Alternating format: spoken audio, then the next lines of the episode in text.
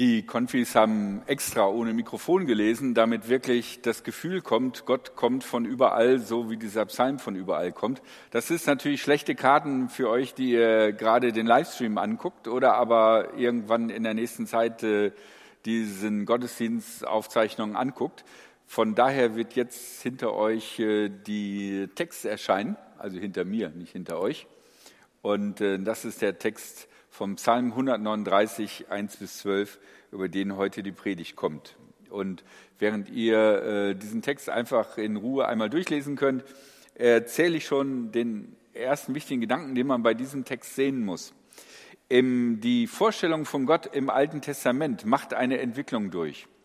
Und äh, in den frühen Phasen des Alten Testamentes, da heißt es von Gott, ich bin der Gott von Abraham oder von Isaak oder von Jakob. Oder ich bin der Gott Israels, ich bin der, der euch aus äh, Ägypten befreit hat.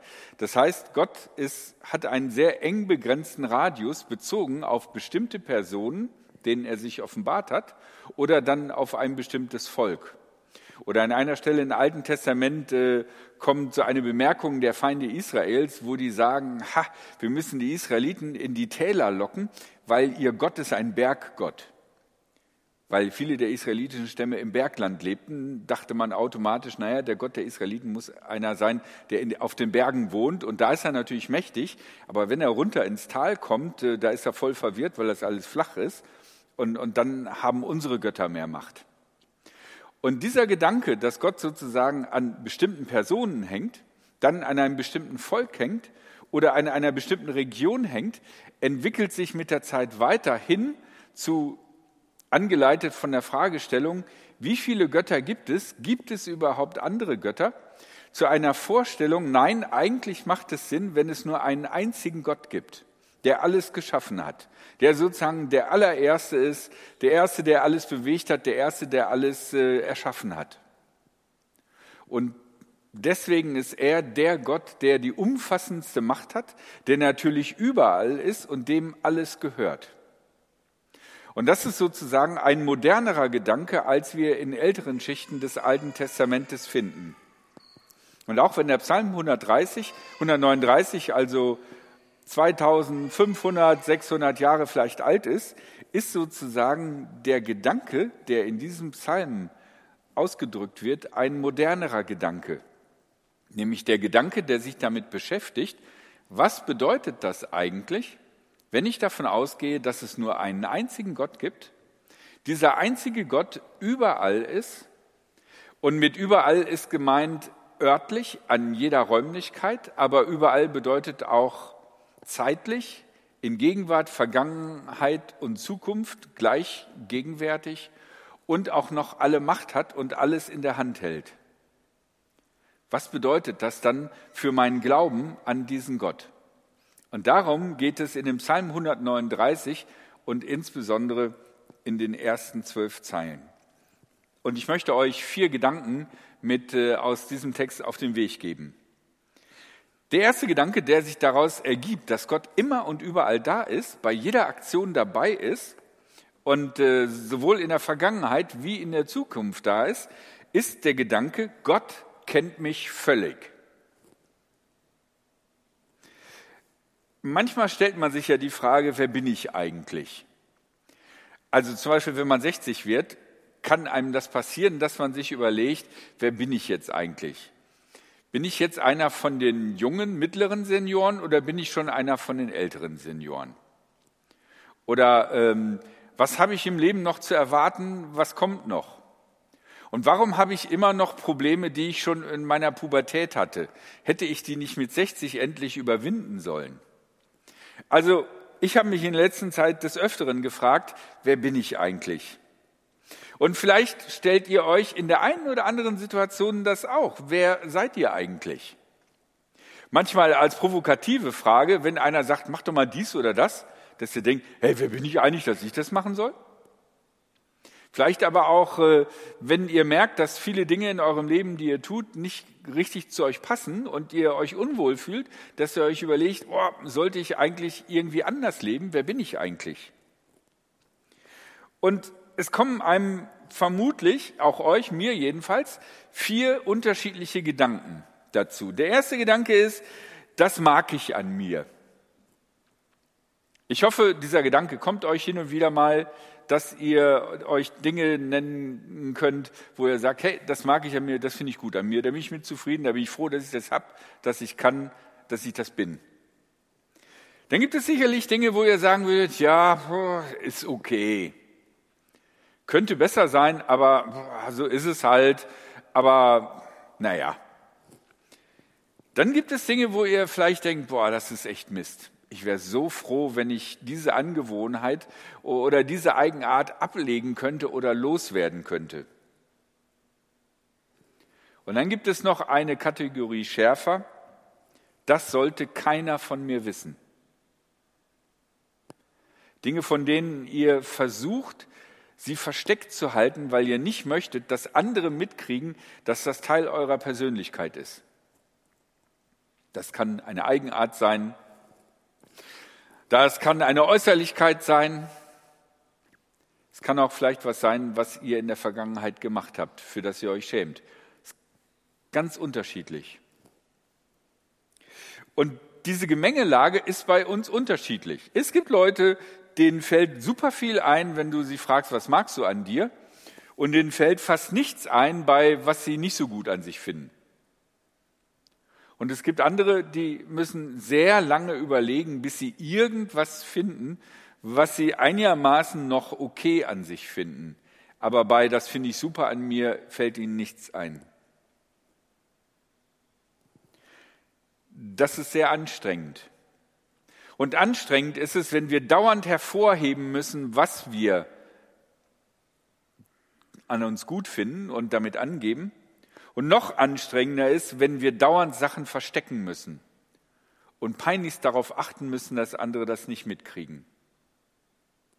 Und jetzt kommt diese Aussage, Gott kennt uns völlig. Und in verschiedenen Bildern drückt der Psalmist das aus. Ein Bild, was mir wahrscheinlich als Pfarrer, der dauernd redet, irgendwie ähm, besonders beeindruckt ist. Noch liegt mir kein Wort auf der Zunge, schon weißt du, Herr, was ich sagen will. Und das, obwohl ich doch manchmal spontan bin.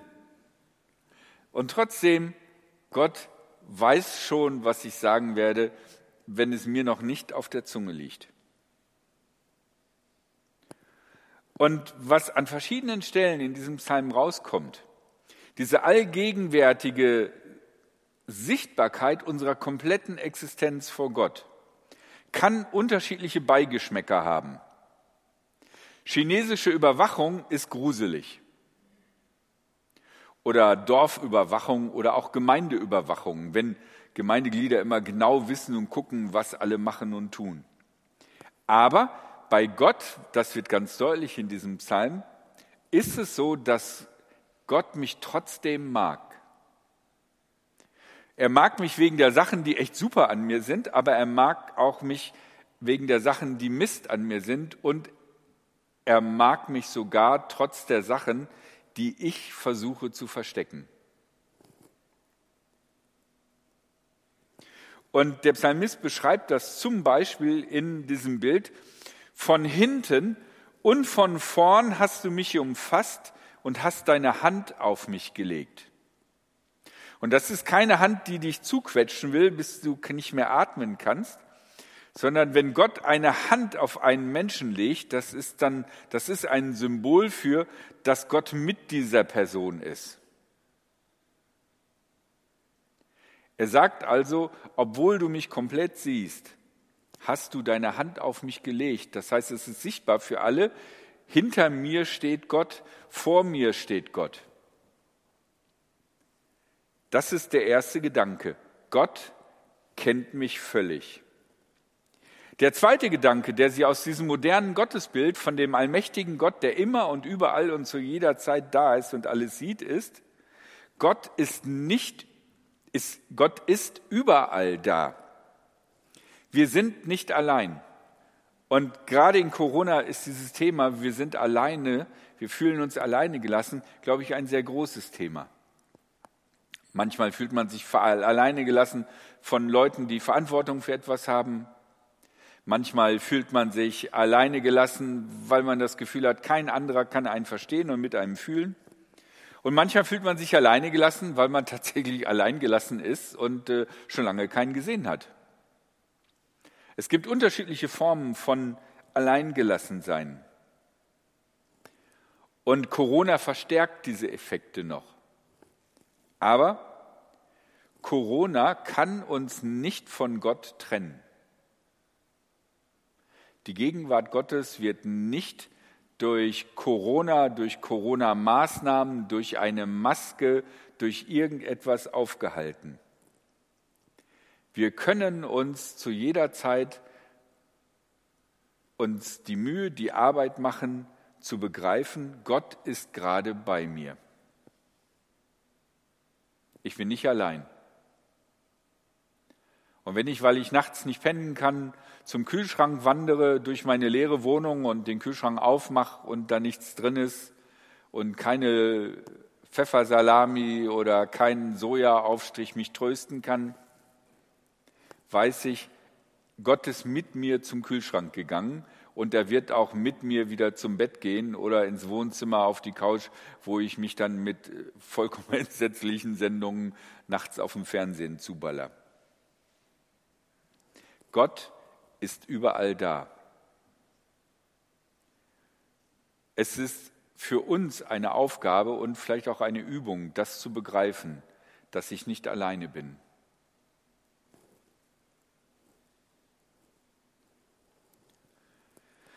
Und nun mein letzter Gedanke. Mit diesem modernen Bild vom Gott, der immer und überall da ist. Nein, ha, jetzt bin ich, habe ich mich selbst verwirrt. Mist. Ich habe vorher noch einen Punkt. Der Psalmist beschreibt den Versuch, vor Gott zu fliehen und sich vorzustellen, dass es einen Ort gibt, wo Gott nicht da ist. Und er flieht äh, in den Himmel, na gut, okay, da sollte Gott sein. Er fliegt aber auch in die Unterwelt. Da könnte man sich schon vorstellen, ob Gott da ist in der Unterwelt.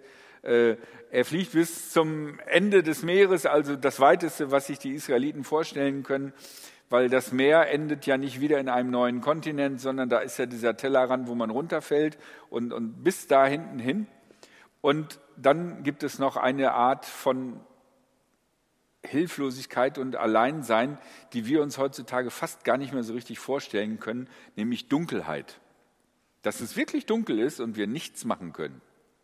Und auch keine Handylampe hilft und, und kein Licht von irgendwo kommt und man in der Dunkelheit nicht sieht, noch nicht mal die eigene Hand vor den Augen. Und er sagt, und da siehst du mich Gott. Und das ist auch ein wichtiger Gedanke. Wir alle haben in unserem Leben solche finsteren Punkte. Es kann sein, dass das Erinnerungen aus der Vergangenheit sind. Es kann sein, dass es aktuelle Ergebnisse sind, wo wir das Gefühl haben, ich bin gerade so von Finsternis umgeben, ich kann mir nicht vorstellen, dass Gott äh, da ist. Es kann sein, dass wir uns vielleicht so weit von Gott entfernt haben, dass wir das Gefühl haben, ich stecke hier voll in der Finsternis fest, während Gott das Licht ist, aber bis zu mir scheint das Licht nicht. Und da macht uns der Psalmist deutlich, wo immer du hingehen könntest in der Schaffung Gottes, und wenn du mit einem Raumschiff mit Überlichtgeschwindigkeit noch weiter fliegen würdest, als Raumschiff Enterprise es je gewagt hätte, und das ist ziemlich weit, dort ist Gott schon lange gewesen. Denn es gehört zu seiner Welt, zu seiner Schöpfung. Deswegen kann der Psalmist sagen, und Finsternis ist keine Finsternis vor dir. Gott hat quasi so ein Nachtsichtgerät an, mit dem er uns auch in den dunkelsten Räumen genau sehen kann. Für Menschen mögen wir vielleicht unsichtbar sein. Die Finsternis, in der wir sitzen, ist vielleicht für andere Menschen undurchdringbar, nicht für Gott. Und jetzt kommt mein letzter Gedanke, nämlich das Problem mit dem maximalen Gott. Wenn ich mir Gott als maximalen Gott vorstelle, als der, der immer überall ist, alles weiß, alles kann, alles tut, habe ich irgendwann unter Umständen ein ernsthaftes Problem. Nämlich das Problem, dass ich mitkriege, entweder in meinem Eigenleben oder im Leben von anderen, dass etwas passiert, was ich nicht zusammenbringen kann mit der Allmacht Gottes. Vielleicht ist euch das selber schon passiert, vielleicht habt ihr davon gehört, Vielleicht kennt ihr Leute, wo ihr denkt, wie kann es sein, dass wenn Gott alles sieht und überall ist und alle Macht hat, dass diesem oder jenem Menschen das passiert ist? Oder wie kann es sein, dass das gerade zugelassen ist in dieser Welt, wenn Gott doch immer und überall ist? Und das ist tatsächlich ein Problem des Gottesbildes, wenn wir Gott sehen als der, der immer und überall da ist und über alles die Macht hat. Und wenn ihr ein Problem damit habt und euch denkt, warum kann ich das nicht lösen, dann geht es euch genauso wie dem Psalmisten. Denn auch der Psalmist sagt, diese Gedanken sind mir zu hoch. Ich kann sie nicht begreifen. Und das ist eine Sache, mit der wir leben müssen. Dass wir die Eigenarten Gottes letzten Endes nicht in ihrer gesamten Summe begreifen und erklären können, sondern es Situationen in unserem Leben gibt oder in Situationen, wo andere uns etwas erzählen und uns fragen, wo wir einfach sagen müssen, ich weiß es nicht, das ist mir zu hoch. Aber ich für mich sage, ich bin froh, dass Gott in meinem Leben ist. Ich traue darauf, dass er mich von allen Seiten umgibt. Und ich bin froh, dass Gott mich auch in der Finsternis sieht. Und was ich nicht verstehe, verstehe ich nicht. Damit muss ich leben. Amen.